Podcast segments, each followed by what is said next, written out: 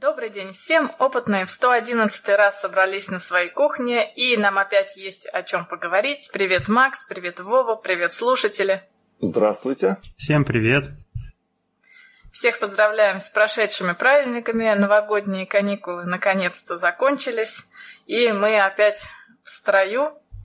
И сегодня у нас первая идет спецтема. Вова в прошлый раз нам обещал рассказать о истории накопителей данных, поэтому, Вов, тебе слово. Да, наобещал и сейчас расскажу. Так, относительно в строю. Что-то я отвлекся. Э, значит, с чего... Э, что я хочу рассказать, в общем. Про э, то, как храни, хранятся данные в компьютере. В разные времена это было по-разному. И хранилище можно так грубо поделить на два вида хранилищ. Это энергозависимые и энергонезависимые. Первые это которые э, теряют свои данные при отключении питания. То всякие в современных компьютерах это оперативная память, кэши разного уровня. Это все. А энергонезависимое это то, что в современных компьютерах называется жесткими дисками, вот, или SSD-диски. Вот мы немножко говорили про RAID-массивы, вот это как раз об этих накопителях. Сейчас я хочу рассказать э, историческую такую справку про э, то, как к, чьим, как к этому все шло, начиная вот из дремучих каких-то там кучерявых годов.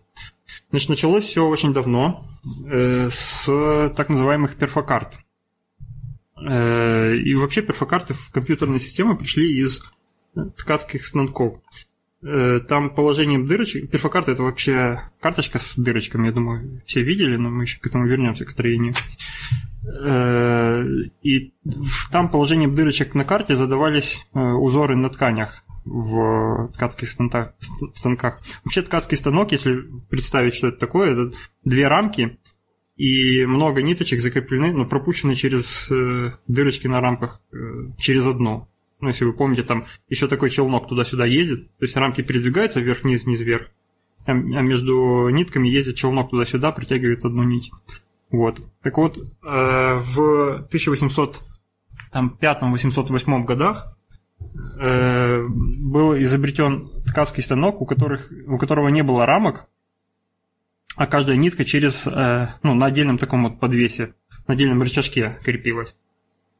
И э, то, будет ли этот рычажок менять свое положение там, снизу вверх или сверху вниз, как раз задавалось э, наличием или отсутствием дырочки на перфокарте.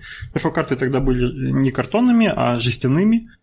Это были жестяные такие вот э, планки с пробитыми дырками как раз по узорам. Они скреплялись между собой веревкой в ленту такую из, из этих карт и э, протаскивались через специальный механизм, который там уже рычажок, если он попадал в дырку, рычажок там поднимался, допустим, или опускался, смотря на какой ход был. И если он упирался в э, отсутствие дырки, то, соответственно, не поднимался. И таким образом э, потом получалось, что в структуре ткани были как бы пропущены в нужных местах э, вот, вот эти вот э, колебания ткани, что ли. Ну, в общем, когда ткань, когда нитка под другой и над другой под, проходит, она вот могла некоторые ходы пропускать благодаря этому. Это начало 19 века было. Э, я называю э, дырки дырками, а не отверстиями, потому что мне так проще. На самом деле, наверное, люди говорят отверстия правильно, но мы же не, не в какой-то там на производстве чертежном, где, где все надо называть как надо. Мы на кухне, у нас можно дырки дырками называть. Вот. Поэтому, Золотые слова. Да, давайте называть файлы своими именами. Вот. И э, вот такое вот чисто механическое э, считывание было, если это можно вообще считыванием назвать. Просто рычажок упирается, значит дырки нет. Если рычажок проваливается, значит дырка есть. Никакой компьютерной техники. А в информатику, в компьютерные системы эта штука пришла э, в, впервые была применена в аналитической машине, так называемой э, Чарльза Бэббиджа. Это был калькулятор, он был еще механический калькулятор. Механических калькуляторов и до него было несколько видов, то есть они уже постепенно изобретались и усложнялись, но они не могли никак параметриз... параметриров... параметризироваться. В общем, не было возможности задать ему какой-то там скрипт, чего делать. Вот. А этот Чарльз Бэббидж в своей аналитической машине сделал сделал возможность с помощью перфокарт задавать целый сценарий вычислений наперед. И таким образом это уже фактически сценарий вычислений, это уже то, что мы называем сейчас компьютерными программами. Кстати, и... компьютерные программы, извини, Вов, я тебя, да. тебя перебью, писала э, к этой машине дочь э, лорда Байрона Ада Лавле... Лавлейс. Да, еще по ее имени назван компьютерный язык программирования один из Ада. Э, в общем, и ее имя часто упоминается как раз в программировании, как одно из первых проход, первопроходцев. Вот. И э, это как бы прорыв был, ты уже, э, ну, таким образом вводилось понятие, в принципе, сценариев для компьютера, сценариев для вычислительных машин, это уже то, что мы называем программами. Там э, на перфокартах было ну, были возможности переключать между разными режимами вот эту вот машину вычислительную, то есть переключаешь в режим сложения, в режим там, деления, вычитания, умножения, вот все, что она умеет делать, и э, задавали э, сами данные, ну, в которые ты хочешь на вход этой машине подать. И вот таким образом, в общем, тогда выкручивались и, и делали и, и хранили данные, и хранили программы для компьютеров. Вот такой вот прообраз. Э, дальше уже основным скачком к перфокартам, таким как, ну, уже практически таким, каким мы их можем помнить, это была задача в э, бюро переписи э, населения США в конце 19 века. Э, ну, во-первых, они заметили, что после того, как они проводят перепись населения, э, обрабатывать результаты этой переписи у них занимает много времени. Э, в предыдущая перепись населения перед этим была в 1880 году, и 8 лет обрабатывали только ее результаты. Вот. Это 8 лет ждать результата, при том, что раз в 10 лет собирались сделать перепись, это уже было ну, никуда не годилось. И было понятно, что это путь никуда, потому что население все больше и больше, и скоро и 8 лет не будет хватать. И они объявили тендер на э, какое-то, какое-то решение, которое поможет э, сделать это э, быстрее, лучше и автоматизированней. И тогда этот тендер выиграла компания, которая в будущем стала нам известна как IBM. International Business Machines. Но тогда они, у них было другое какое-то название. И они предложили вместо письменного заполнения анкеты, э, ну, на кажд... у каждого человека, когда анкетируют при переписи, э, делать пометки на стандартизированных картонках в виде дырочек.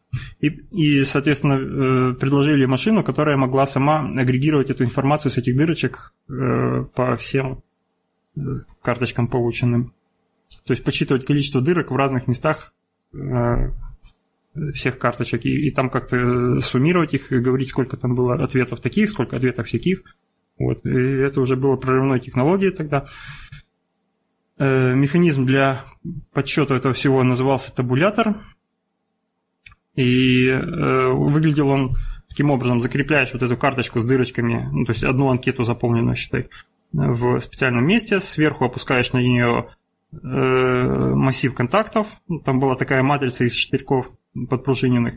И в тех местах, где штырьки упирались в картонку, они, понятное дело, никакого контакта не было. В тех местах, где штырьки э, попадали в дырку и попадали на нижний слой, там был снизу либо сплошная какая-то пластина, которая там общий плюс или общий минус, я не знаю, для замыкания цепи, либо вообще ртуть, в которую это все опускалось тоже, которая проводит э, электричество. Вот. И таким образом, э, если ты там попал в нужном положении, э, ну, там в определенной э, в определенном положении на карточке дырка, и ты замыкал цепь, то потом счетная машина просто определенный счетчик увеличила там на один или насколько там надо, соответственно, от э, того, где у тебя цепь замкнулась.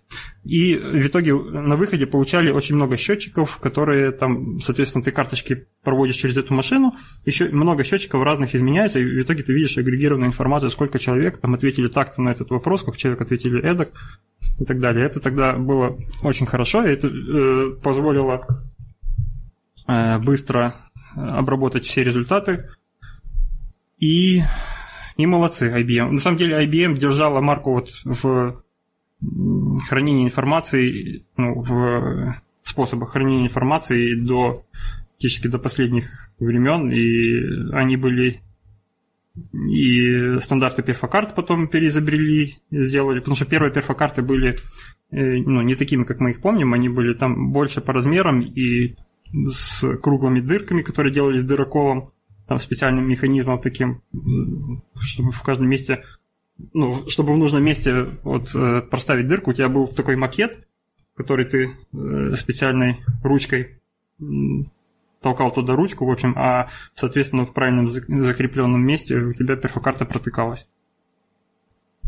Там же, по-моему, какие-то машинки были специальные, которые дырки в определенных местах делали. То есть ты на клавишах набирал э, какую-то нужную тебе комбинацию, и потом такой был специальный дырокол, который эту комбинацию продырявливал. Да, это уже в более поздних, уже в тех э, стандартизированных, я не знаю, по временам 70-х, 80-х годов, э, людям уже не приходилось это шифровать ну, как бы в уме и, и думать, как, где какую дырку пробивать.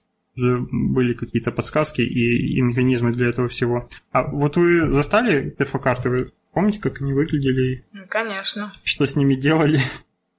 Я ну, видел, да. Да, валялись они, на них обычно номера телефонов записывали. Вот, да, я приблизительно так же их застал.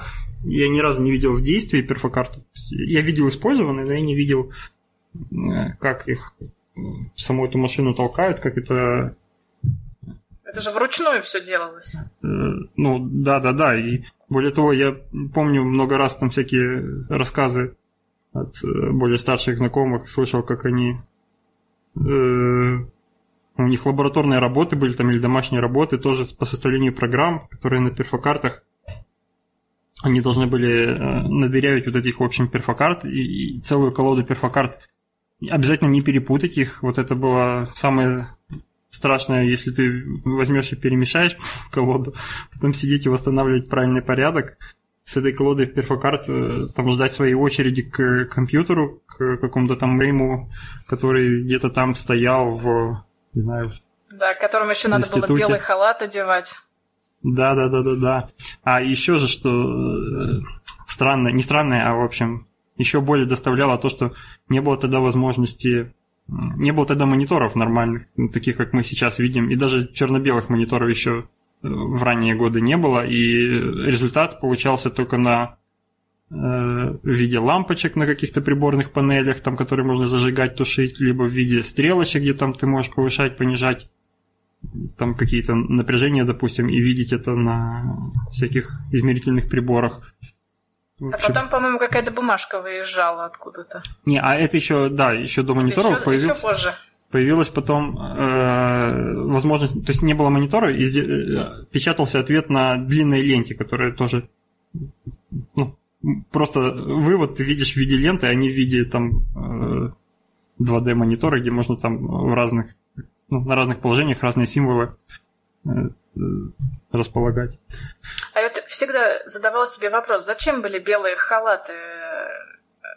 Ну что, настолько был чувствительный этот аппарат к каким-то к пылинкам или... Вряд ли, вряд ли. Я не знаю, скорее всего, это просто такое по привычке, но везде же э, все научные вещи делаются в белых халатах, и ты не мог просто...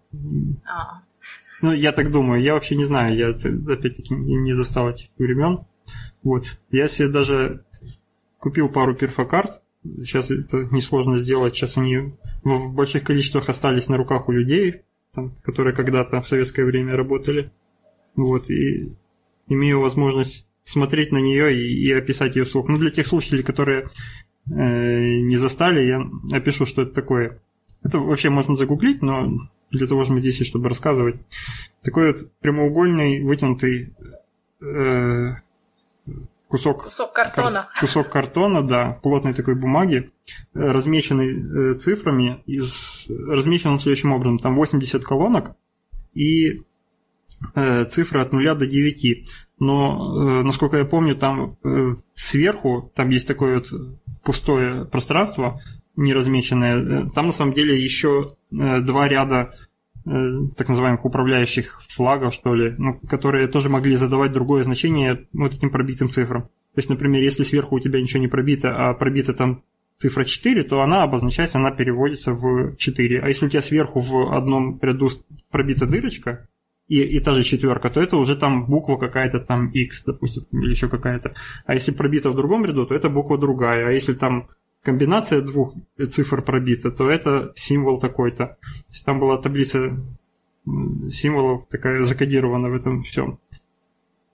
Мы, кстати, в каком-то выпуске обсуждали, что единственная промышленность, можно так сказать, где до сих пор используются перфокарты, это домашние вязальные машины, где ты покупаешь такой трафарет, по, по которому машина потом вяжет.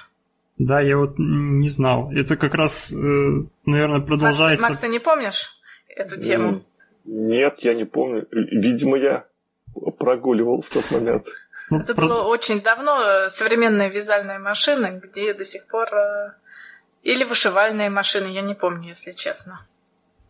Ну, видимо, продолжается там, где они изначально откуда пошли, в ткацких станках. Вот, видимо, продолжается эта тема, и там ничего лучшего не придумали. И интерфейс, наверное, удобный для домашних, там, не знаю, для бабулек, которые вышивают, шьют, там, вяжут. Кстати, да, точно, есть такие. Кстати, автопик, да, я да, вот да. Э, всегда удивлялся, как э, люди, которые вяжут, даже если это не какая-то бабулька, которая действительно на пенсии сидит и, и нечего делать, а просто вяжет, а просто есть люди, которые там э, работают в обычном ритме и при этом еще вяжут что-то. Я всегда поражался их по, по темпам вязки, я не знаю, как это сказать, степени вот как, как они быстро... Автоматизма. Да, да, да, как они быстро успевают. Не, ну то есть это сидит там за неделю, связалась там шапочку, шарфик, там перчатки, варежки, еще что-то. Я пробовал вязать, и даже не скажу, что это у меня там сильно медленно получалось, но там как-то одинаковыми какими-то движениями что-то повторяешь и делаешь. Ну, один шарфик связать, я не знаю, сколько я месяцев потратил по вечерам, чтобы это сделать. А там прям такое, не знаю, такие люди пропадают. Это мастерство, это мастерство. Но если этим заниматься каждый день лет 20, то вполне себе можно, не глядя, связать какое-нибудь, не знаю, одеяло за один день. Вот э, у них это, по-моему... При этом э, помешивая суп и вот, да, делая да, да. еще три дела. Это больше всего удивляет, что эти люди как-то не выпадают из э, общего ритма рабочего. Они продолжают в том же в той же продуктивности себя показывать на, на остальных своих э, занятостях, но при этом еще параллельно у них появляется, как, как будто у них вторая жизнь есть для вязки просто. Вот меня это всегда удивляло. Ну ладно, это автопик про, про перфокарты. Вот. Э, было много э, других видов перфокарт, не, не только такие. Это я объяснил только советского образца, ну, хотя они сделаны по аналогии с IBM, но были еще до этого э, перфокарты с 45 колонками, там 65 колонок, 90 или 100 колонок. Это тоже были разные разновидности на разные считывающие устройства предназначались для них, но вот устаканились только 80-колоночные.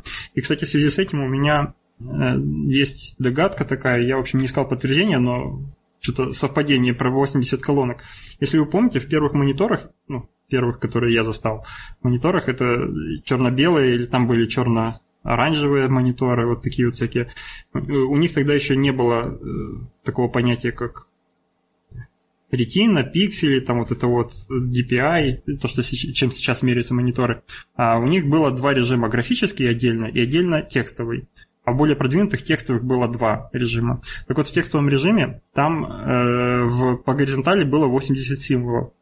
Вот думаю, не связано ли это, что текстовый режим как раз на 80 символов и перфокарты на 80, э, 80 колонок. Это, Потому... Вряд ли это совпадение. Да, каждая колонка э, в перфокарте это представляет собой один символ как раз закодированный. Ну, скорее всего, вот начиная с перфокарт, вот это все и пошло. Более того, сейчас в некоторых, ну, я знаю точно в языке программирования Python, там считается хорошим э, стилем, когда у тебя в строчке не больше 80 символов. При том, что уже давно мониторы шагнули вперед, уже нет отдельно графического и текстового режима, уже там сумасшедший какой-то DPI, ты можешь мелким шрифтом там разместить. Я сейчас посмотрю, сколько вот у меня на, на обычном мониторе в Sublime. 172 символа строке сейчас поместил, даже 173. Но нет, считается хорошим тоном 80 символов до сих пор. Это как ширина рельсов была обусловлена чем там, по-моему, телегой, которая которую еще лошади тянули. Да, да, да, да, да, да, да. Вот, кстати, история похожа, да, да, да, действительно. И, кстати, про ширину рельсов я до сих пор недоумеваю, почему ее не сделали шире. Ну, в смысле, почему потом ее уже не переделали, почему до сих пор она такая узкая. По-моему, если ее сделать хотя бы в два раза шире, можно было бы настолько больше разного применения и настолько удобнее и комфортнее вагоны делать, что... Ну ладно, это другая, другая тема. Будем ездить на вот эти. Ну, ну ты стоишь на, ты стоишь на, допустим, на рельсах, стоишь на шпалах, и ты видишь, что у тебя там от одной рельсы до второй, ну, сколько? Ну, длина там, ну, ты можешь одной ногой стать на одну, другой на другую. Нет, наверное, не сможешь, но если у тебя хорошая растяжка, наверное, сможешь. Волочкова точно смогла бы. Вот. А, а при этом, если ты идешь в вагоне, ты видишь, насколько вагон шире. То есть там люди спят, причем спят вдоль, поперек, и еще между ними проход остается. Это ты же ты понимаешь, насколько Чудеса. это да, насколько неустойчиво. То есть они на, на, маленькой, на маленьком таком базисе, на маленьком э, расстоянии между колес э, этой рейсовой паре, они сделали вагон максимум, максимум, насколько они могли широкий, чтобы он еще хоть как-то устойчив был. Насколько это все было бы проще и насколько меньше вагоны переворачивались бы, если бы сделать их в два раза шире. А почему не, не в три, допустим? Ну да, рефакторить очень много, переделывать очень много уже сделанного, поэтому это сейчас э, вообще дорого слишком. Поэтому, наверное... А, кстати, да. Володь, раз уж мы тут про дороги начали, я вспомнил а, а знаете, почему раньше были распространены больше левосторонние движения, чем правосторонние на дорогах? В смысле? Я знаю, что это в колониях Англии, там, где это принято, это, там до сих пор левосторонние. В бывших ну, колониях. Ну, а почему? Я... Ага. Да, я слышал э, такую вещь, что а, в основном большинство людей это правши. Если ты едешь э, на коне с мечом, и впереди кто-то там хочет тебя ограбить, то удобнее вытаскивать меч с левой стороны, и то есть как бы, а твой... Э, Соперник справа, тот, да? Да, он справа, и удобнее э, обороняться или там Я нападать. Понял. Это, кстати, я такую же тему знаю про э, замки, э, я не помню, чьи. По-моему, это вот как раз в, на территории нынешней России, вот замки строились с, там, где есть в замке винтовая лестница вверх, она закручена таким образом, чтобы было удобнее отступать в замок, ну, то есть при, прикрываться, обороняться и правой рукой отстреливаться. Если у тебя, ну, это уже во времена, когда у тебя там есть э, оружие пороховое. И, потому что если закрутить в другую сторону, то тебе придется, э, отступая, э, отстреливаться левой рукой, а при этом зато нападать будет удобнее, когда ты поднимаешься и правой рукой. Ну, как-то так, короче, сделано. Все хитро, как сделано было. Да, не дураки, те, кто это все придумали когда-то. Так вот, вернемся к перфокартам. Ну, собственно, про э, перфокарты уже, наверное, все. Понятно, там можно посмотреть как, ну, на всяких фотографиях в интернете, какими они были, э, какие еще были стандарты. Они вообще-то цветные были, более того, там часто какие-то логотипы были прямо посреди вот этих вот цифр размеченных. Вот несколько цифр э, убирались, и там логотип какой-то делался, просто как, как значок. Потому что компьютер это все равно было в то время, он же не, не смотрел на перфокарту, он искал просто дырки. Вот, и поэтому можно было себе позволить эти цифры затирать и по-разному к ним относиться. Вот, и они были довольно такие вот разнообразные, интересные. Наверное, в каком-нибудь музее это все сохранилось и можно посмотреть. Так, э, перфоленты. Следующая, следующая э, штука это перфоленты. Э, собственно, идея та же, только все это делалось не на карточках, а на одной ленте. И кодирование там было немножко другим. Там уже использовался э, двоичный код, э, то есть э, там нолики и единичка кодировались отсутствием или наличием дырки. Вот. Ну, либо наоборот, наличием или отсутствием дырки. И каждая строчка... Ну, перфолента, это получается такая лента, она сделана либо из целлюлозы, либо тоже из картонки, ну, если там бумажная какая-то лента. Поперек хода вот этой ленты э, были так называемые строчки, которые вот как раз пробивались э, специальным прибором в зависимости от того, что мы там кодируем. В итоге получалась просто такая дырявая лента, которая протягивалась через специальный механизм. Были перфоленты, у которых э, перфорация мелкая для протяжки была прямо внутри, то есть посередине, не так, как мы привыкли в фильмах, слева-справа дырки, которые, ну, через которые протягиваются а были, были еще такие, в которых посередине были дырки для протяжки, а слева и справа был уже от них э, ну, данные располагались, дырки данных для данных. Э, механизмы для считывания, ну, я так предполагаю, что это просто было преимущество перфоленты в том, что э, считывать можно быстрее, в том, что удобнее хранить, оно, оно тебе не перемешается, как в перфокартах, случайно где-то не вытянешь одно, не потеряешь, и потом долго не будешь искать, почему у тебя ничего не работает. Ну, в общем, это же и недостатком было, если ты э, там ошибку допустил, то в случае с перфокартами ты находишь нужную перфокарту с ошибкой, опечаткой какой-то, ее просто заменяешь на другую, одну перфокарту перепечатывать, это несложно, насколько я представляю. И у тебя опять-таки собрана колода из уже рабочего кода. С перфолентой, видимо, так нельзя. Поэтому я предполагаю, что она не так для отладки и для таких вот тестовых целей использовалась, как для уже какого-то готового результата, или же там для хранения данных, действительно результирующих каких-то. Вот. Так, что я хотел сказать про Perfect. Я наделал себе заметок вот этих, ну как-то э, тезисным планом, но как-то между ними переключаться от одного к другому еще и перемежевать это своими рассказами, это так неудобно. Надо что-то придумывать. Мы можем это на серии разбить. Можем разбить на, на серии, да, но я говорю, что мне неудобно просто, ну, нет навыка просто говорить слитно, вот, вот связывать по смыслу текст, при этом проходя по э, каким-то там тегам, которые я себе заготовил. А, ну, в общем-то, да, и хранить было перфоленты удобнее, потому что ты в рулончик скатал, и, и вот тебе вся информация а перфокарта, кстати, самые первые перфокарты, которые э, вот которые использовались для переписи населения в 1890 году, IBM-овскими, э, они э, сзади на них была надпись о том, что нельзя их рвать, нельзя гнуть, складывать и, и скручивать в трубочки. Потому что, видимо, были люди, когда те люди, которые ходили по, за переписью, их называли счетчики, эти люди. Видимо, они приносили обратный результат уже на сложенных вдвое перфокартах и так далее, там, или скрученных. Просто не понимая, что они делают. Поэтому написали вот эту вот фразу. Окей.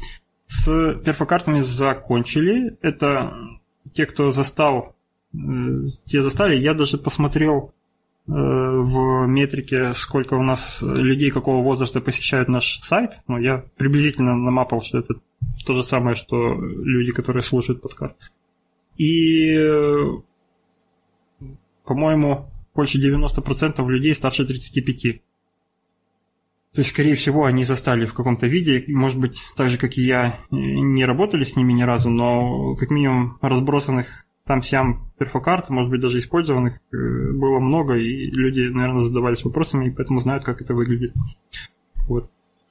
Следующая э, эпоха – это магнитная запись. Э, я не знаю, можно на этот выпуск оставить, можно перенести на следующий. Там тоже есть много чего рассказать про магнитную. Как ну, думаете? Ну, мы уже почти э, полчаса перфокарты э, слушаем. Может быть, э, ты устал или нет? Да, и давайте в следующий раз, потому что вы же знаете, что я потомок э, людей, которые работали над магнитофоном ВМ-12, поэтому у меня тоже есть пару Отлично. смешных историй рассказать про Здорово. магнитные ленты. Тогда, значит, это магнитные ленты, они растянутся у нас, и, в принципе, магнитная запись, но там первая часть мне про магнитные ленты. И будет что рассказать. Давай тогда сделаем такой вот тизер на следующий выпуск. Те, кто слушает, э, приходите через две недели. Знаете, где нас искать. Заходите на сайт, качаете, либо подписывайтесь в каких-то ваших подкастоприемниках, везде мы есть. И там будет э, магнитная запись, э, я думаю, мы магнитные ленты, магнитные диски, и, возможно, даже жесткие диски туда же затронем, потому что это тоже магнитная запись. Кстати, Макс, хотел тебя спросить, ты знаешь что-то про... В смысле, ты знаешь, как работают э, ферритовые кольца? Вообще, зачем они сделаны и, и как, с чем их едят? Я знаю, что э, на них раньше реализовывалась э, память Да, на да, да. ферритовых кольцах, но в деталях, как оно там работает, я сейчас не скажу себе. Там такой э, массив был на таких платах больших, эти кольца. И Да, да, там да, был... такое было, масс- но, но я должен буду подготовиться, чтобы в деталях рассказать. А так э, не смогу тебе Окей, давай, подробности. давай рассказать. тогда там к, следующей, к следующему разу, потому что я думаю, что это, это небольшая часть э, из всего рассказа про хранитель информации. Более того, несмотря на то, что, насколько я знаю, это была энергонезависимая память, но ее вот как, как сейчас вот флешки или жесткие диски не использовали. Она была просто как использовалась как оперативная память в тогдашних компьютерах, которые занимали целые комнаты. И все, что я о них знаю, это то, что нам рассказывал когда-то преподаватель, просто так вот тоже к слову пришлось. И рассказывал, что были такие штуки, и, и что в них колечки, ну, там каждое колечко несколькими проволоками протягивалось, и, и эти проволоки наматывали исключительно девушки. Вот это вот такой вот сексизм был тогда в Советском Союзе. Просто парни не справлялись, они не могли никак э, делать такую работу точную и кропотливую. И вот все, что я знаю про память на ферритовых кольцах. Окей, хорошо, тогда оставляем на э, магнитную запись на потом и, видимо, поехали дальше. Да, спасибо, Вов, за такой обстоятельный рассказ. Следующая серия в следующем выпуске, так что не пропустите. И следующая тема, у нас еще одна есть спецтема. Многие знают, что на прошлой неделе в Лос-Анджелесе прошло, прошло очень одно известное мероприятие под названием CES или Consumer Electronics Show. То есть выставка бытовой техники. Ну, бытовая техника это, конечно, э, она, она включала в себя все от э, компьютеров до электромобилей. Э, И хотелось бы два слова сказать по этой теме. Кто из вас начнет? Давай, Макс, может, Ну, Начни- давай начните вы, потому что я что-то Да. про процесс плохо, э, плохо подготовился. да, ну Ну, тебе так. простительно, ты нам такую тему, Вов, рассказал. Да, это много новостей, она на самом деле оттуда проскакивала во всех там каналах, где я получаю Ну, новости. мы по свежим следам тоже пару, Да, пару да, да, да, да. Я думаю, мы еще по мере ознакомления вот с результатами будем еще несколько выпусков вспоминать э, оттуда всякие доклады. Так что еще дойдем. Ну, давай, Макс, я тебя перебил. Я хотел бы рассказать, э, хотел бы построить рассказ из, дву- из, из двух частей. Первая часть это я расскажу как, как соведущий этого подкаста, э, то есть освещу те э, вещи, которые соответствуют нашей тематике. И вторая часть это я как обычный обыватель, свойств, которому свойственно э, что-то э, любить, то, что не соответствует нашему подкасту. И, может быть, мы вторую часть вырежем, ибо она может не соответствовать. Ну, по- потом решим. Вот. Итак, э, Кстати, подожди, Э, извини, я тебя еще раз да. перебью насчет вырежем. Э, Я хочу обратиться к слушателям. Есть техническая возможность, ну, была бы, было бы желание, возможно, всегда найдется, э, пробовать записаться в онлайне, чтобы нас было там с трансляцией, чтобы нас было слышно. Тогда те, кто будут слушать в онлайне, они будут слышать без вот вырезанных частей, вот до, до редактирования всего этого дела. Э, отпишитесь на нас на нашем сайте, вот зайдите, оставьте комментарий, если вы нас слушаете, если вы готовы там в это делается в воскресенье после обеда. Если вы готовы просто сесть, послушать или как-то пообсуждать, э, может, сделали бы такой интерактив. Рано или Кстати, поздно... можно будет в таком случае нам задавать вопросы прямо по, да, прелесть, по мере... Прелесть еще в том, что можно задавать вопросы или же там комментировать как-то. Вот если, допустим, я собрал что-нибудь с перфокартами, взял, да, прокомментировал, что там они были не желтые, а оранжевые, допустим, или еще что-нибудь такое. Это всяко интересно, и если наберется вот несколько хотя бы слушателей, которые ну, скажут, что действительно они бы э, взяли нас слушать таким образом, то как-то мы до этого однажды дойдем, я думаю, это... Но единственная отрицательная версия, часть этого всего в том, что вы будете также слышать скрипение стульев, там, стаканы, которые будут биться. посторонние шумы. Да, ну можно что-то придумать. Можно им туда включать, наверное, какую-то музыку на фоне, чтобы заглушало. Ну, это уже технические подробности. Как-то как люди же делают это. Будете слушать, как я себе водичку наливаю. Хотите послушать, как я водичку наливаю? Давай, Кстати, можно вместо джингла сделать такой вот... Ну, мы там пытались это мы вырежем.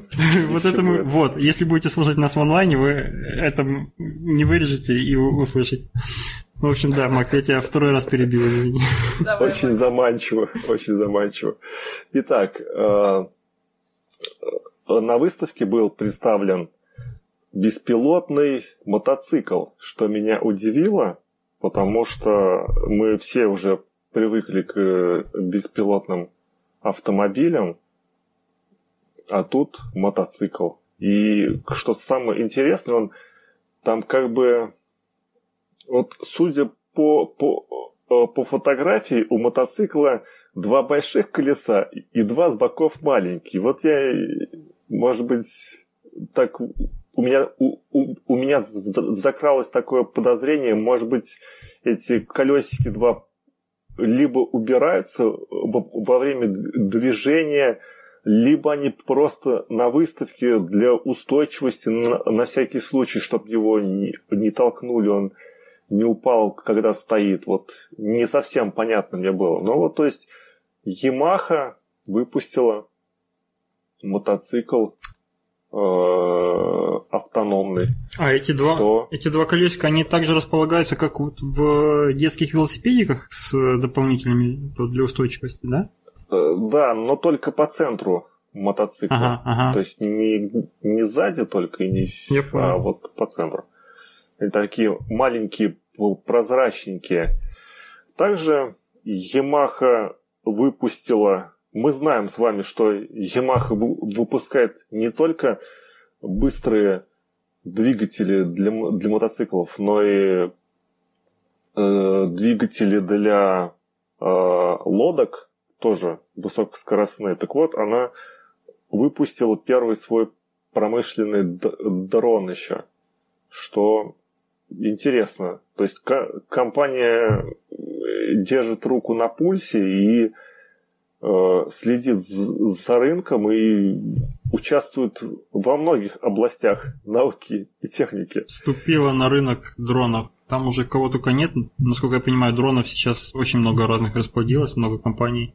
Теперь туда пришли большие люди с большими возможностями. Я на этой выставке смотрел все, искал, искал, но так и не смог найти, к сожалению, аппаратуры для любительской радиосвязи. Видимо, оно слишком такая узкая область, и нет такого, не было такого. Вот также еще что идет к, в комплекте к мотоциклу такому может идти, это шлем э, дополненной реальности. Э, то есть э, ты едешь на мотоцикле, и видишь, можешь посмотреть, не поворачивая головой, то, что происходит сзади, сбоку. Можешь, можешь также от, отвечать на звонки, также там у тебя показан маршрут, что очень здорово, и модель уже вышла в продажу, стоит она около 2000 долларов. А, напомню, что это сравнимо со стоимостью мотоцикла Yamaha 90-х годов, которые сейчас есть на рынке. То есть ну, это страшно. Цены примерно такие. Звучит да, страшно. Шлем... Ездить в шлеме, в котором у тебя закрыты глаза, и видеть только то, что тебе проецирует шлем в глаза, это как-то вообще страшно для меня. Я не знаю, я, я бы не... Нет. Тут э, разреш... запрещают э, правила дорожного движения, едя в автомобиле, отвлекаться на телефон. А тут у тебя прям шлем на мотоцикле, где, в общем-то, сложнее, чем на автомобиле ездить, потому что там и устойчивость надо держать, и там больше рисков. И при этом еще отвечать на звонки, и это для того, чтобы не, не поворачивать голову, что ли? Нет, здесь, здесь, здесь я понял как. Ты видишь через стекло. Э, я, я, я понял, что если его обесточить, то ты будешь видеть как через обычный шлем. Наверное. А, понятно. Ну тогда, тогда да, тогда полбеды. Я уже тогда испугался, что, я, что я там понимаю, полностью это... виртуальная реальность будет. ну хорошо, если это, так. Это же как у на я, я не, не знаю, если на, на, на самолетах такое, то что прям на экран проецируется какая-то там информация дополнительная, ой, на экран, на стекло, на, на лобовое. Сейчас там, уже и в автомобилях там... такое есть. Ну, уже давно были попытки в эту сторону. Специальным покрытием покрывают э, изнутри стекло автомобиля, таким образом, что э, девайс, который у тебя лежит на там, специальной под лобовым стеклом, он проектирует на стекло, и, и ты видишь, он так тебе может подсказывать, прям дорисовывать к дороге там какие-то разметку, если ее не видно, там, или стрелочки рисовать, куда тебе ехать, прям на лобовом стекле.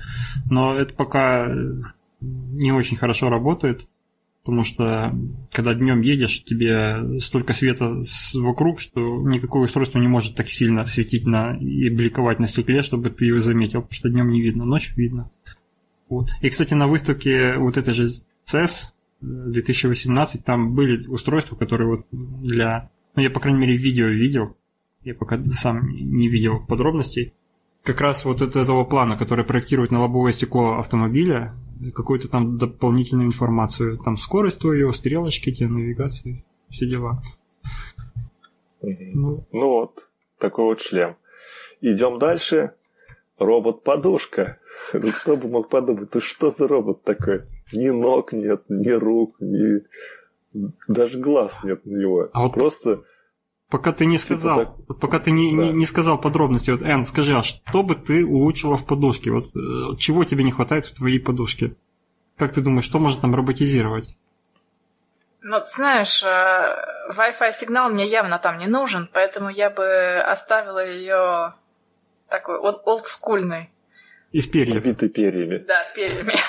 Я вот в подушке э, вижу возможность для развития это будильник в нее встроить. Это, кстати, и без Wi-Fi тоже можно сделать. Но вообще Wi-Fi действительно под головой это так себе идея.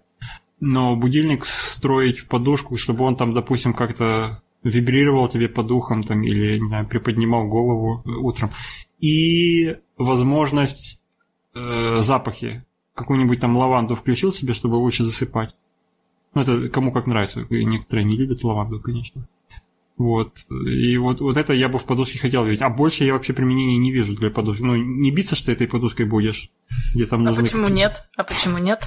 Ну, тогда у меня есть еще идея там шипы из подушки, не знаю, какие-нибудь. Но это уже такое. Это же перебор. Да, пере- перебор. Для этого есть более правильное оружие. Ну так а расскажи, чем нас удивили-то?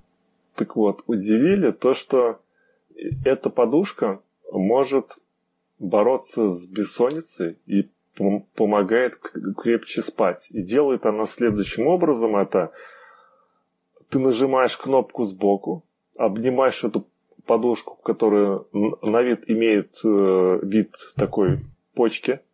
Вот. Я думал, ты скажешь... Нажимаешь Ну, ты скажешь, которая имеет вид женщины. И, начина... и начинает эта подушка ритмично дышать, сжимаясь и разжимаясь. И тем самым ты начинаешь подстраиваться под ее ритм дыхания и засыпаешь. Я слышал, что, кстати, работает а, такая вещь, что если ты не можешь уснуть, то ты можешь э, фокусировать внимание свое на выдохе, и тем самым ты быстрее уснешь. Иногда у меня получается так. Не знаю, в чем дело, но как-то вот, вот э, получается. А здесь более такое какое-то вот продвинутое решение. Ну, но это один из... Дышит подушка еще. Один из видов медитации такой, когда ты на дыхании концентрируешься, там люди днями сидят и чувствуют, как они дышат, просто чтобы, чтобы отвлечься от других мыслей. Наверное, вот первое, первое отвлечение, что нам мешает заснуть? Много мыслей в голове всяких, которые не дают Ребята, покоя. Мне кажется, та же самая функция это просто купить себе кота, который будет также дышать, еще тебе в ухо будет дышать. То есть еще он и теплый. И точить ногти об диван. Ну, это уже, да, это... Также, также, я еще не, не договорил, то, что внутри стоят динамики, и они могут воспроизводить э, разные звуки. Тут стук капель дождя, стук сердца, колыбельные и даже белый шум. А также можно загрузить свою музыку. Вот, то есть он, э, оно стоит, это устройство, 500 евро, так что подушек с перьями можно много будет купить на замену этой вот штуковины. Ничего себе. В будущем они хотят а, туда встроить еще датчик углекислого газа для отслеживания дыхания человека, чтобы там как-то тоже там подстраиваться под его э, дыхание и тоже как-то более ритмично и умно дышать эта подушка тогда сможет. Я понял. Пусть придумают подушку, которая умеет быть холодной. Вот я отдам любые деньги, ну почти любые деньги, чтобы подушка не нагревалась. И когда тебе жарко, ты мог обнять подушку и, и остыть. Это, кстати, тоже мешает заснуть часто, потому что надо во время сна температура тела должна немножко понижаться. А вот, записывайте, будущие посетители CES, записывайте бизнес-идею от Вова. Да, да, да, да, да. Все. Я даже готов бесплатно эту идею отдать, просто сделайте, сделайте что-нибудь с этим. Следующее, что такое там интересного было, это подушка безопасности, которая для... Она позиционируется как э, подушка безопасности для пожилых людей. То есть ты ее одеваешь, у нее как бы два таких вывернутых кармана э, на боках у тебя висят, и как только ты начинаешь падать, там акселерометр распознает падение твое и надувает эти подушки за там милли, десятки миллисекунд, и все, и ты жив-здоров. Стоимость подушки почти 800 долларов. Вот. Но, что ж, здоровье дороже. Ну, это для престарелых людей или для тех, кто боится вот упасть и поломать себе кость от падения, наверное, да, им актуально. Я знаю, что вспомнил. У нас то ли в этом подкасте была уже тема когда-то давно, то ли я просто так читал. Были подушки безопасности для лыжников которые выглядят в виде рюкзака. Лыжник берет, ну там лыжник или сноубордист, видимо. Это не для, мото... не для мотоциклистов были случайно? Не-не-не, я вот точно помню, что для лыжников может быть, и мотоцикли... А, для мотоциклистов был шлем. Точно. Был шлем, который надувался вокруг в такую нет, большую нет, голову. Нет, жилетка была, жилетка. Ну вот мы все напутали, в общем. Но у лыжников точно был такой, потому что я помню, что он должен был сохранять э, тебя в случае не только вот падения, но еще и в случае лавины. Если лавина начинает тебя ну, засыпать. Да, да, да, помню, помню. Было Тут она раздувается вокруг тебя, в итоге лавина потом останавливается, и, а ты подушку, ну, во-первых, там много воздуха у тебя, во-вторых, какой-то запас для движения есть, и, в общем, там как-то можно снизить. Но выглядело и это в, тогда... И в-третьих, твоя плотность уменьшается, то есть тебя лавина несет, на... ты будешь скорее наверху лавины, чем внизу. Кстати, да, да. Главное, чтобы лыжи э, отцепились пораньше, потому что лыжи проткнешь эту штуку, сам не рад будешь. Вот, или каким-то там механизмом из, из креплений. Потом следующая тема. А, ой, тема. Штуковина. Это ароматизатор. А, тут идея в том, в чем есть такое устройство, которое у тебя стоит дома, а внутри колбочки с запахами, и ты, не выходя из дома, можешь понюхать тот про- продукт, который находится в магазине. Ну, мне кажется, что как-то это все не, совсем то, потому что одно дело, у тебя там что-то в магазине за несколько километров на, находится, а тут что-то в баночке, оно же баночка же не от этого продукта-то конкретного. А я вижу как здесь... мне кажется. А я вижу здесь как знаю. раз... Э... Ну, во-первых, я такую, такую штуку уже видел когда-то давно, давным еще... Тогда предполагалось, что ты можешь в компьютерные игры играть с, с большим погружением в реальность компьютерной игры, в том числе и за счет запахов. И тогда я помню, что в той новости был комментарий, что представляю, как я буду играть в Doom, а там везде кровь, а там везде вот эта кислота какая-то, дома будет вонять все вот этим вот. Вот, так что идея это была раньше, возможно, сейчас ее более-менее удачно воплотили в жизнь. А еще у меня есть мнение, что это у меня, я не смотрел сам, сам CES, у меня везде есть мнение, что это как раз э, к подушке надо присобачить и воплотить одну из моих идей, чтобы ты включаешь там нужный запах из подушки, и вот он тебе не только будет музыка дождя, а еще и запах мокрого асфальта после, после дождя. Или шашлыков. Ну, шашлык тогда надо не дождь включать себе, а звук костра и запах шашлыков. Ну ты тогда точно не заснешь, у тебя там желудок начнет диктовать, что тебе делать. Вот. Так что идея годная, надо их познакомить, этих ребят, и через год на следующей выставке, чтобы подушки пахнуть могли запрограммированным запахом. Потом следующее браслет вонючка. Представляешь? Это э, оружие, ну, не оружие, а средство самообороны. Тут можно дернуть, это альтернатива перцовому баллончику, можно дернуть за, за браслет, там капсула а, разбивается и, и, и выпускает ужасный запах. И можно так отбиться от, от грабителя. Вот. Но понятное дело, что там ее не, не пробовали на выставке, чтобы никто не, не убежал. Поверили на слово, да. что они это сделали. Ну, Кстати, давай, давай. Хочу по поводу запахов два слова сказать. Есть в органической химии такое вещество, я не помню, как оно называется, но в его соединение входит сера. Оно настолько вонючее, что если капнуть одну каплю этого вещества и закрыть тут же эту каплю стеклянным колпаком, то 100 метров вокруг этой капли у всех будет голова болеть и тошнить от жуткого запаха. Ничего себе, вот это, вот это диффузия. Наверное, одной молекулы хватит, которая доберется куда-то для, для неприятных ощущений. А я вот что хочу сказать, это продолжение, когда-то мы своих собак э, охраняли брос... ошейниками вонючими, чтобы там блохи не кусали. Теперь на людей надевают, я смотрю вонючие браслеты, чтобы, чтобы другие люди не кусали там и, и не приставали.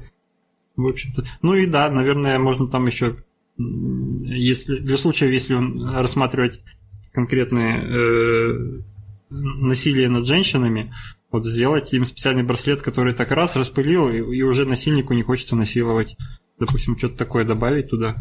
Тоже идея э, может жить. Ну или просто действительно вонючая, чтобы... Но вонючая тогда вонять будет все, и ты, и, и все вокруг. А надо так, чтобы точечный удар. Ты вот такой раз на браслете выбрал, так на меня нападают там люди такие-то. Нажал, и оно вонючее именно для них стало. Это было бы... Да это слишком сложно. Получится слишком большой браслет. Или браслет с ручкой для, для, переноски получится уже.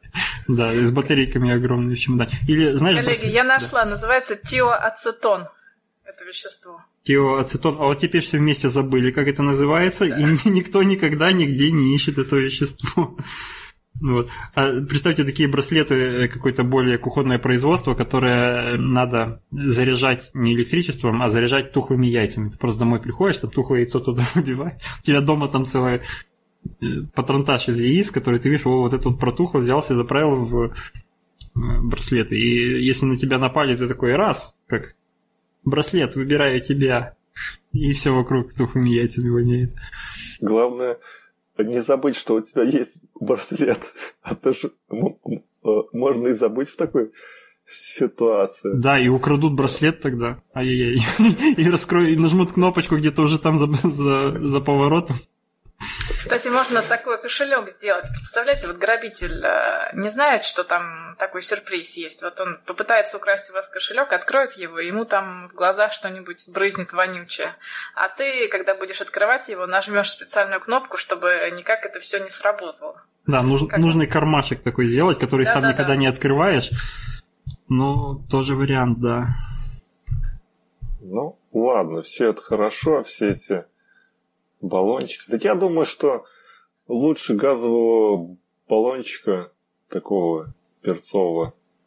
Лучше быстрого Сумки. бега нет ничего. Или карате. Или карате. Да нет, карате не поможет. если, если их больше двух, там, или больше одного, то уже и карате не поможет, только убежать. А кунг-фу? А кунг-фу нет? Ну, что, нет. Что круче, кунг-фу или карате?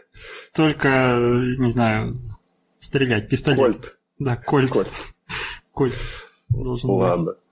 И следующая интересная штуковина – это умный робо-шкаф, который может складывать сам одежду, записывать одежду, каталогизировать ее может. И для лентяев, и для кому, ну и кому просто как бы не хочется что-то там с одеждой возиться, раскладывать, вот такая штука может по помочь. Что, что характерно? Характерно, что снимки каждой вещи анализирует нейросеть, после чего руки робота, скрытые внутри корпуса этого шкафа, долго и методично, еще нам, надо сказать, складка за складкой сворачивают одежду и написано, что на, на каждую отдельную футболку или рубашку уходит по 5-10 по минут. Для работы нужен Wi-Fi, потому что вся система она находится на удаленном сервере.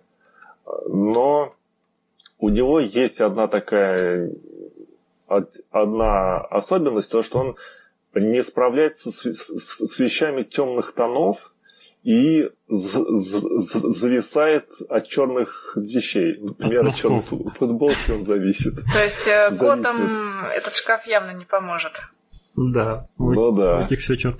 Ну, я вообще не знаю, для кого надо там каталогизация вещей. Мне кажется, даже я со своей плохой памятью помню все футболки, которые у меня есть, и там курточки обе, которые у меня есть. Это уже должно быть, не знаю, несколько шкафов, чтобы начинать путаться в своей одежде. Ну, наверное, Было бы круто, если... много шкафов. Конечно. Нет? Мне, мне бы такой шкаф сразу выдавал фразу «опять всякой хрени накупили». Да. Но было бы круто, если бы он выдавал комплекты одежды. То есть там по цветам подобрал, хоба, вы, вывалил все на пол. А, Одевайся. И, и не надо выбирать, примерять, да, да вот это все. Да, да, да. Ну вот это да, вот это, кстати, идея хорошая. Я видел еще тоже видео на вот из этого вот CES 2018, но я сейчас ссылку не найду, э, про какую-то там стиралку, сушку, гла... глажку, которая умеет, ты в нее просто забрасываешь вещи, она сама их сортирует, что с чем стирать, как, и, в общем, судя по видео, я так понял, она все делает вплоть до глажки последующих вещей. И вот это вот та вещь, которую я жду действительно уже около года назад где-то там в Твиттере писал, что жду, когда Apple сделает свою э, стиральную машинку, в которой будет одна кнопка «Постирай мне это», чтобы я просто забросил все вместе, а она пусть думает, как их, в какой комбинации стирать, цветное с белым, там, отбеливатель, ополаскиватель, все вот эти дела. Вот. Мне, мне эта наука кажется лишней для, для людей. Зачем запоминать, что с чем, а потом все равно у тебя кажется, что какая-нибудь там синяя футболка полиняла, и белая футболка стала синей, или там носки стали какие-то бежевые вместо белых. Вот если будет такая, что? если будет такой шкафчик, который ты забрасываешь просто все, вот пришел, снял себе все, и, а из другой дверцы шкафчика э, вытянул уже все сухое, чистое, сложенное и, и поглаженное, прям вот то, что вчерашнее ты сбрасывал, это будет прям идеальная вещь. Но, Вов, даже такой вот шкаф, такой, который вот не понимает вещи темных тонов, стоит 16 тысяч долларов. Не надо. Так что, так что, а твой продвинутый с одной кнопкой еще с, с, со стиральной машинкой, там еще, наверное, прибавить пару нулей надо будет. Да, я поэтому сделал другой выбор, когда вот меня эта проблема начала мучить. Это, она меня, в общем-то, начала мучить после того, как я достал футболку, которая была белая, стала голубенькой такой. И после этого, кстати, ее носил, она не палится, что это э, перекрашенная футболка уже в стиральной машинке. Вот, но я после этого начал покупать приблизительно одинаковые все футболки, там приблизительно хлопковые все, и э, всегда один и тот же режим на стиральной машинке, который я подобрал, который меня более-менее устраивает, как стирает, и я даже не знаю, что... Ну, только единственное, что постельное белье стираю отдельно от, от футболок, остальное все так вместе скидываю, и слава богу, пока почти без жертв. Если... Да, у меня... Я согласен за 16 да. тысяч долларов не платить и продолжать жить в таком, в таком ритме.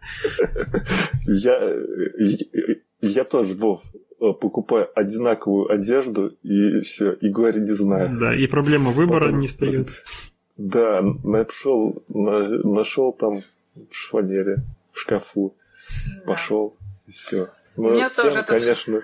Нет, у меня тоже этот шкаф работать не будет, потому что так получилось, что я в основном на работе работаю с углеродными материалами, поэтому то, что не черное, оно в какой-то момент становится черным. Поэтому кроме черной одежды мне как бы ничего другого носить э, неудобно. Понятно. А ты хоть там в маске ходишь? Это же все еще Ну, естественно. Ну, ну, ты знаешь, Вов, даже если ты в маске, в защитном костюме, все равно где-нибудь ты не знаю, рукой куда-нибудь все равно угодишь. Там останется какое-нибудь пятно. Понятно, конечно. А как быстро ты надеваешь противогаз? Так. Ну, ты же, наверное, это делаешь часто, ну, там, не противогаз, у тебя какая-то своя маска, но все равно это, наверное, ну, каждый а день. Ну, а что его одевать? Там, я не знаю, там просто резинка сзади, а одела и сзади резинку прицепил на голову, в общем. Ну, слушай, там, главное, есть разные противогазы. Вот самый интересный противогаз – это против цианидов. То есть ты должен в рот вставить такую трубку, на нос у тебя такая специальная прищепка одевается, то есть ты можешь дышать только через рот. Ага. Я вот понял, ну, как это... водолазы. Да-да-да. То есть вот это самый такой, можно Страшно. сказать, сложный противогаз. А остальные, в принципе, это просто маски с такими фильтрами, которые уже, уже прикручены. А дома у тебя есть противогаз какой-то? Ну, конечно. Конечно. Я теперь тоже хочу себе дома противогаз. Правда, не знаю зачем, но... Нет, ну мало ли, даже если во время пожара это может очень здорово спасти от дыма. Угу, ну, да, да. Я просто еще и в пожаре ни разу не был, слава богу, пока что. Ну, я тоже. Фу-фу-фу, да. В наводнении я была, в пожаре нет. Наводнение. А ты на, на, на низких этажах где-то жила, да, тогда? Нет, я жила в Австралии, где наводнение вообще нормальное а. явление каждый год. И у нас гараж затопило, и вода начала подниматься по коридору. Вот, поэтому нас эвакуировали, а соседи ушли на метр уже под воду. Ого. Соседи снизу? Соседи снизу. Жесть, жесть. Да, и, и, про... и Ну да, давайте я. а я дальше. горел только в автобусе, в рейсовом. Но успел убежать оттуда. Вот. Так, там случился пожар двигателя, что-то, или чего-то там такого. И, и там сгорели мои наушники, видимо, старые, как на коленках валялись. Это жалко. Вот. Но люди не сгорели, да. там все, все спаслись? Да нет, все убежали. Ой, хорошо. Это, Но это повезло. Как кондуктор скомандовала покинуть корабль, и все убежали. Так, и переходим мы к вещи, которую мы обсуждали давным-давно, по-моему.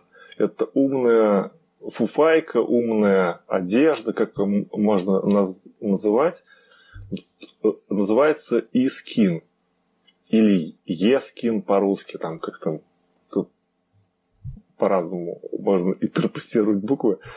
А, и это японская разработка. У тебя на одежде прикреплены всякие разные датчики. И данные э, также данные э, можно передавать данные о, о, о перемещении рук и тела по Bluetooth. Но пока непонятно, для, для чего это надо, и сначала хотели для, для игр. Для спорта. Ну, может быть, для, для спорта, да, оно и подойдет. А, тут э, сначала ее хотели, как написано в статье, для игр использовать. Потом как-то не задалось. Потом э, они стали думать о умной пижаме, которая использовалась бы в госпитале, чтобы автоматически наблюдать за состоянием пациентов в больнице. Вот. Ну, пока что умные такие рубашки стоят 5000 долларов, но, но обещают снизить цену на больничную до 100 долларов.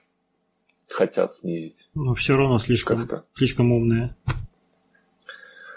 Еще крутая вещь мне показалось это забавным и интересным. Это умный чемодан, который, то есть это вот все привыкли чемоданы такие с, вещами за собой катить на вокзале, там где, а тут он, он сам едет за, за тобой. У тебя есть брелок, Э, который посылает сигнал и ведет этот э, чемодан за тобой. Но тут э, этот чемодан беспилотник пока не, недоработанный, он у, у, у него плохая устойчивость, и он иногда может ехать в противоположную сторону от хозяина.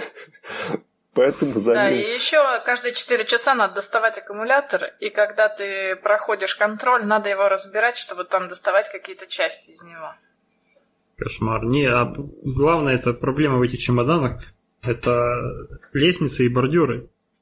Как он будет запрыгивать за тобой? Ну там ступенька какая-то есть, и все. И он тебя стоит и ждет. В лучшем случае, если не уедет куда-нибудь. Я буквально сегодня такой чемоданчик женщине помогал э, выносить из э, перехода, запачкался. Тяжелый чемоданчик был, и меня... Я сталкиваюсь с этими чемоданами только в районе лестниц, потому что у самого такого нет. Ну, точнее, есть, но я не пользуюсь, редко пользуюсь. Вот, а обычно там либо видишь, как женщины их пытаются вытащить наверх, и постоянно ты им помогаешь, и сейчас мне понятно, что там даже автоматики некуда приложить. Потому что по лестнице забираться ты его не научишь. Вот такой чемоданчик. И я завершаю первую часть как соведущий нашего общего дела и перехожу ко второй части. К небольшой, хотя мы уже наговорили больше часа, и можно уже, в общем-то, выключать микрофоны. Я, я думал, что ты... Больше... Извини, я думал, что ты, когда перешел к э, подушке умной, что это уже была вторая часть, как личное предпочтение. А это еще все было техническая, да, часть? Да, это техническая часть. Понятно.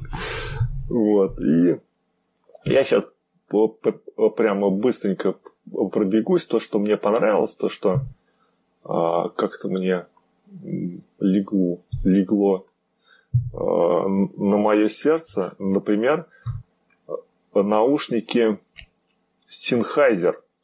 У них появились флагманские наушники HD 820. У меня сейчас наушники тоже Sennheiser, но HD 280. Я их, это, это такие считаются профессиональные мониторные наушники или полупрофессиональные, что ли.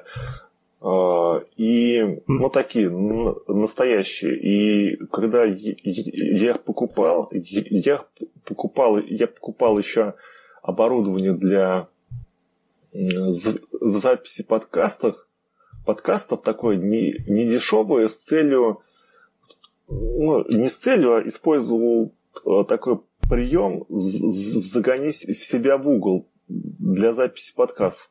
Э, то есть я не был уверен, что я э, буду регулярно продолжать и следовать своей идее записи подкастов. Поэтому, чтобы как-то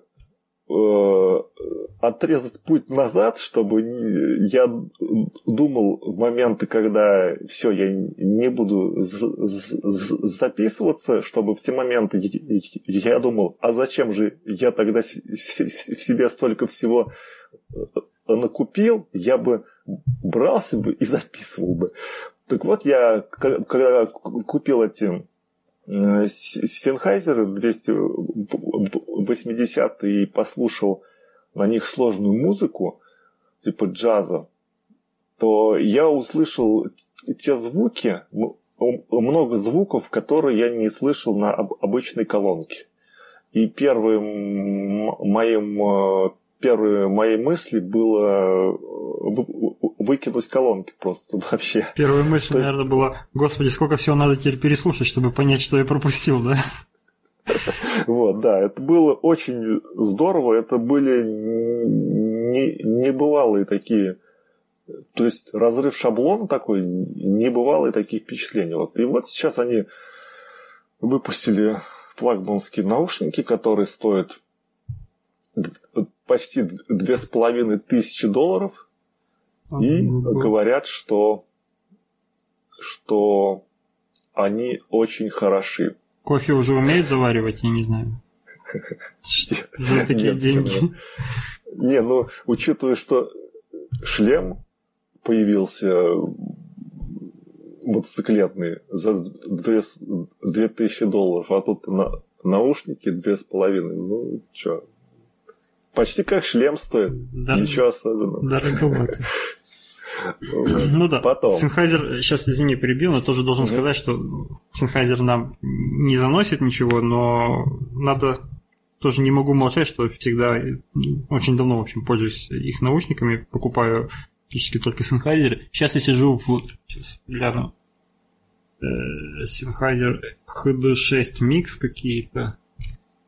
Это не 280, это не, не 400 какие-то там, это наверное, чуть попроще, но у них звукоизоляция тоже хорошая. И я их покупал, чтобы на работе музыку можно было слушать громко. И у них качество тоже очень хорошее. И до этого, до этого, конечно, были классические вот эти вот накладные наушники, в которых ходили, наверное, пол, полгорода у нас ходило. Э, как же они назывались? PX102.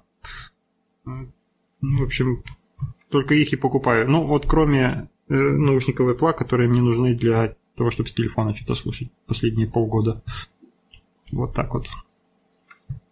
Потом из такого интересного еще компания Riser представила новую мышку, которая э, заряжается от коврика сама. То есть у тебя коврик на проводке, а, мы, а мышка сама э, ездит э, по коврику без провода и с помощью электромагнитных электромагнитного поля подзаряжается по электромагнитному каналу.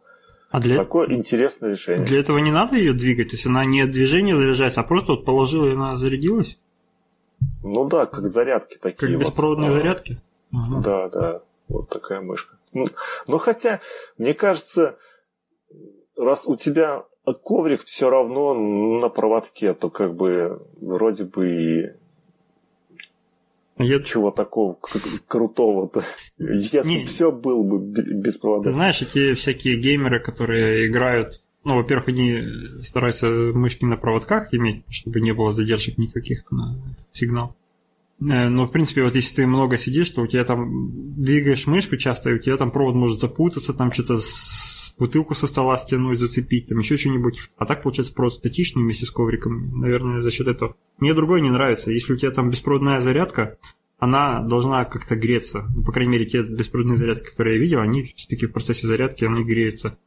И когда ты сидишь за компьютером, обычно проблема как раз в том, что там, руки потеют, там жарко, и, в общем, лишний коврик, который будет греться под тобой, это, это лишнее, мне кажется. Я бы, я бы такой, в общем, не, не брал бы, не вел себя.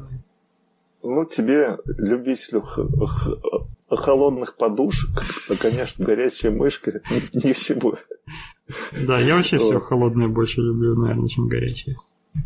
Потом был телевизор в рулоне, который скручивается в, в, в рулон. И тут я вспомнил, что когда-то я когда-то давно-давно я учился в школе, там была у нас энциклопедия годов 60-х э, издательства, и там я запомнил, что было, было написано, что скоро-скоро появятся телевизоры, которые будут скручиваться в рулон, их можно повесить где, удо, где удобно, где угодно. И вот этот год настал, 2018 год. Прошло 80 лет. Да, да, и и так и да, оно случилось. Подожди, я... Макс, не спеши. Еще не случилось. Ну слушай, ты разбиваешь наши свобы мечты. Ой, работа такая. Да, на самом деле скрутить и раскрутить э, не проблема. Их можно подряд, э, не знаю, раз тысячу, наверное, скручивать и раскручивать, и он будет работать. Проблема в том, что будет спустя месяц после того, как ты его скрутил, раскрутил даже хотя бы один раз. Тут э, опять э, та же самая проблема, что и в аккумуляторах. Это усталость материалов, микротрещины. В общем, все это пока что только такие прототипы. Мне кажется, даже если они появятся в продаже, их очень быстро обратно. сдавать по, гарантии, по гарантии, да? Да. Да. Ну ладно. Но все равно, хоть одной ногой мы стоим уже уверенно в, в тех вот, в тех супер крутых э, технологиях, и скоро, может быть, еще лет через 50 появится. Не, ну вот я не, не понимаю, какую проблему они решают. Например, вот у вас есть телевизор, вот вы часто смотрите, ну, допустим, часто смотрите телевизор, он висит где-то на стене обычно. Вот вам часто хочется его скрутить, я не знаю, или, или вам хочется его перевесить, в другое, другое место перенести, и поэтому надо скручивать. Зачем скручивать телевизор? Это же как раз идея в том, чтобы он был плоский. Ой. Sorry. Ну, у кого-то, может, ручонки. Sorry, я отойду на секунду. Я на секундочку. Угу. Вот. Эм, ты здесь? Я да, я тут. Ага. Давай я э, перейду к следующей. Еще у меня парочку осталось. Это появилась лампа My Li-Fi, которая превращает, о боже, свет в интернет. Ну, на самом деле это просто э, оптический канал подачи, э, передачи данных. Просто ты к ноутбуку подключаешь э, такую по типу таблетки большой такой, и лампа такая на, э, настольная с такой специфической лампочкой, и вот э, по оптическому каналу у тебя передается интернет. Вот вот, то есть вместо Wi-Fi такая вот штука, ну и говорят, это более там высокий уровень безопасности, что будет все надежнее, ты будешь спать спокойнее. Пока стартовая цена такого комплекта, лампа плюс этот адаптер, стоит около 800 долларов. Пока, то есть, еще это не, не убийца Wi-Fi. вот. И последнее, это э, браслет на руку, который превращает палец в гарнитуру. Вообще интересно. Интересная штука. А, это э, подразделение компании Samsung разработала. Сам браслет создает колебания, и тем самым ты их по пальцу слышишь ухом. Вот, как-то так он что, работает. Что-что? Что-что? То есть он сквозь кожу владельца передает звуковые колебания. То есть сам браслет генерирует акустические волны, которые по кости, по руке добегают до пальца, а палец ты а пальцем ты упираешься в ухо. Ничего себе. И, и можешь это слушать, что тебе там говорят. И, ну, стоимость, конечно, тут тоже 250 долларов стоимость. Вот, это был мой... А ты, кстати, гарнитурой пользуешься? Э, гарнитура Нет? это наушники?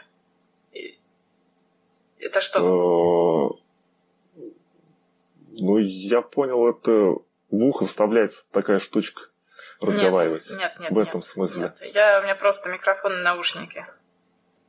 А, ну, ну это тоже гарнитура, как я понимаю, только другая. Я не, не особо разбираюсь в гаджетах. Может, Вова подошел, сейчас нам скажет что-нибудь. Вов, ты здесь подошел? Нет, не подошел. Ну ладно, тогда, наверное, я теперь вступлюсь и свою часть скажу. Наверное, тогда подведу итоги.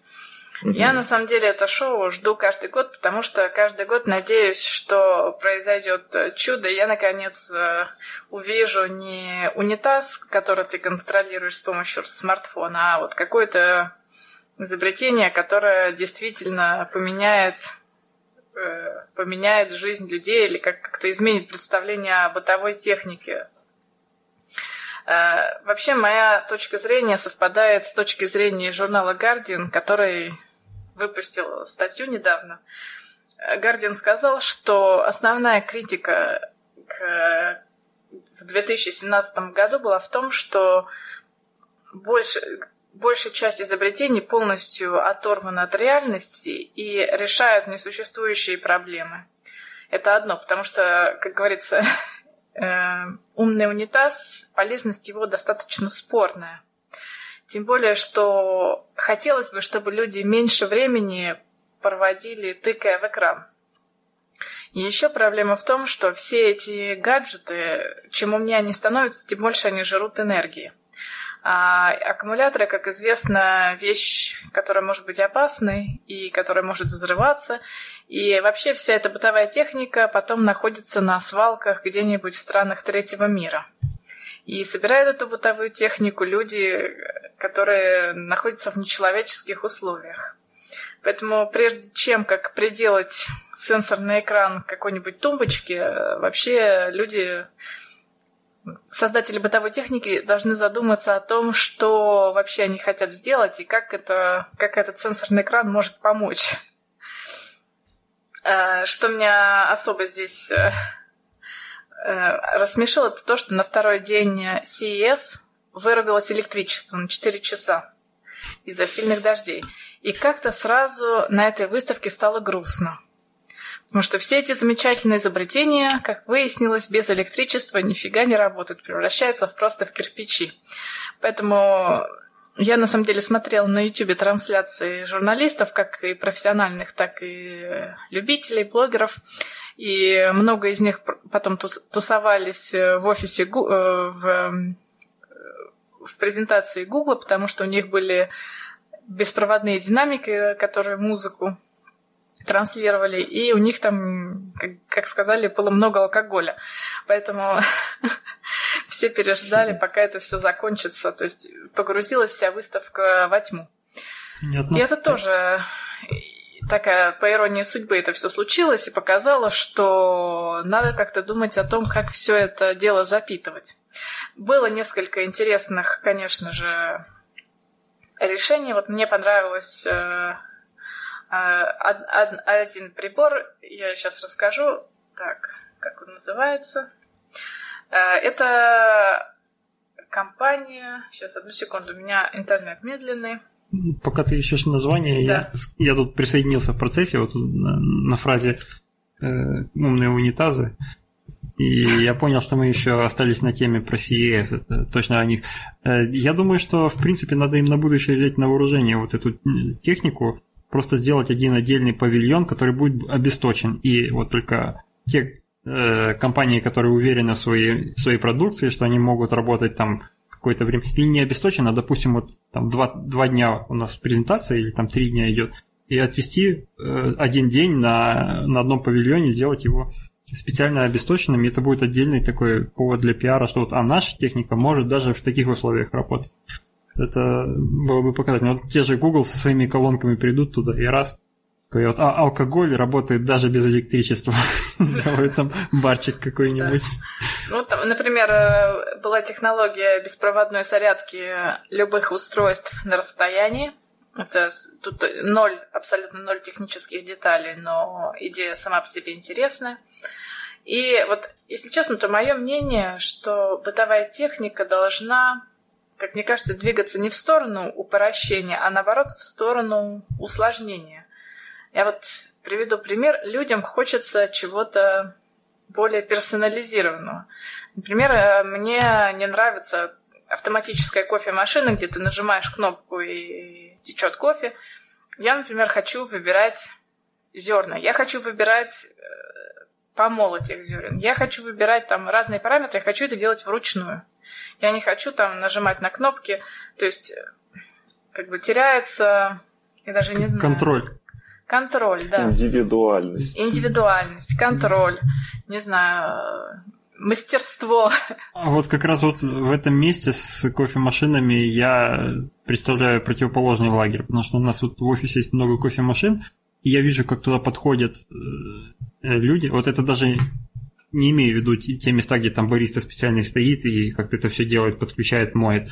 А просто вот кофемашины, которые в офисе стоят. Подходят люди, я вижу, что они что-то там клацают, где-то там какой-то шланг с молочком, там пенка у них идет, что-то там э, направляет эти штуки. И для меня это слишком сложно. Ну, я сам по себе кофе не люблю, но вот ради интереса иногда могу себе там э, что-то сделать и попробовать.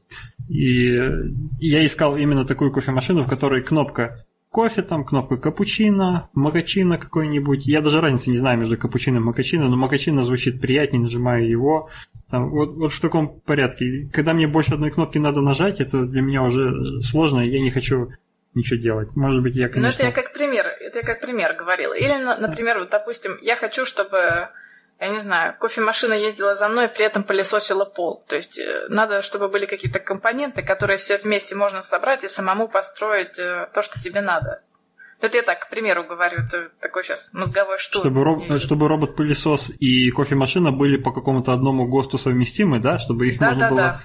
И чтобы сам человек себе бытовую технику собирал. Да, вот разработка какой-то такой универсальной платформы, которая и одних стандартов для разных там видов техники, это было бы, конечно же, здорово. Но ты же понимаешь, что каждый разработчик хочет под себя делать. Так, конечно ж. И потом общем, будешь да. еще на совместимость вот этого всего будешь обращать внимание, потому что у тебя что-то будет не совпадать. В общем, в следующем году я жду как Вова сказал, обесточенного павильона, где бы все само заряжалось бы. Да. Вот. А там и... будет велоргометр. Садишься, крутишь педали, заряжаешь телефон. Да, почему слушаешь нет? Музыку. Почему нет? Почему нет? Да. Так, ну, ну что, коллеги, мы уже полтора часа проговорили. У нас основные темы есть. Но времени уже нет. Надеюсь, мы не будем их обсуждать сейчас. Да, давайте их оставим. Да, давайте их оставим тогда на следующий раз. Тогда быстренько сыграем в игру на калибровку критического мышления. О, давай. Как всегда, три темы. Одна тема фейк, одна тема настоящая, одна тема очень старая. А, значит, первая тема. Ученые изобрели умные очки. Помимо стекол в оправу вставлены сенсоры и микропроцессор. Сенсоры чувствительны к свету, а также к величине угла, под которым стекла обращены к глазу. И как только сенсоры заметят, что острота зрения изменилась, специальные приводы корректируют кривизну стекол. Первая тема. Вторая тема. Ученые создали прибор, который в отсутствии хозяев дома симулирует, что кто-то дома есть. Он включает и выключает свет, а также издает звуки, симулируя присутствие людей.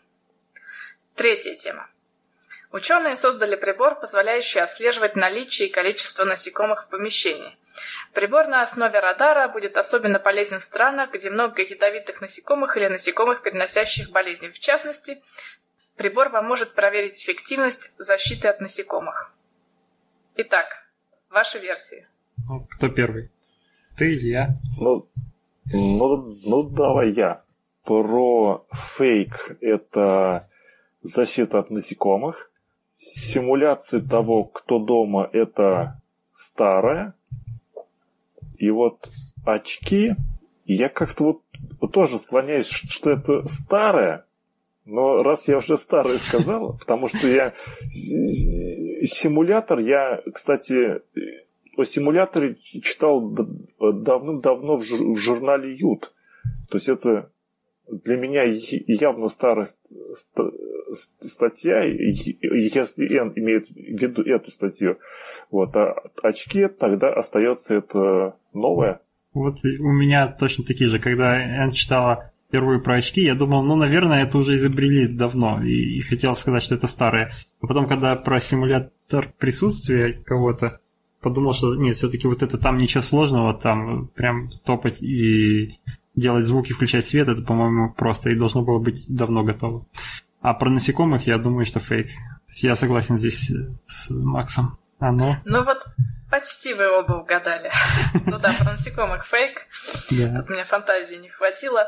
Э, про прибор, который симулирует активность, это один из приборов, который был представлен на CES 2018 год. То есть э, это, ну, возможно, были в юном технике какие-то подобные заметки, но я, если честно, э, эту тему подразумевала как новую. А вот про умные очки это юный техник, 87 год, третий или четвертый выпуск. Ну вот. Угу. А вот про симулятор это там в Юсе в том было написано, что был автомат, который в заданное время включает э, свет в комнатах, отключает и музыку. О, радио там было. А, ну, возможно, возможно, это и было, но я, если честно, вот... Э, а, имела в виду. да. Ну, может быть, сперли оттуда да. из юного техники. Да, возможно, запросто. Да. Окей, спасибо. Интересные вопросы.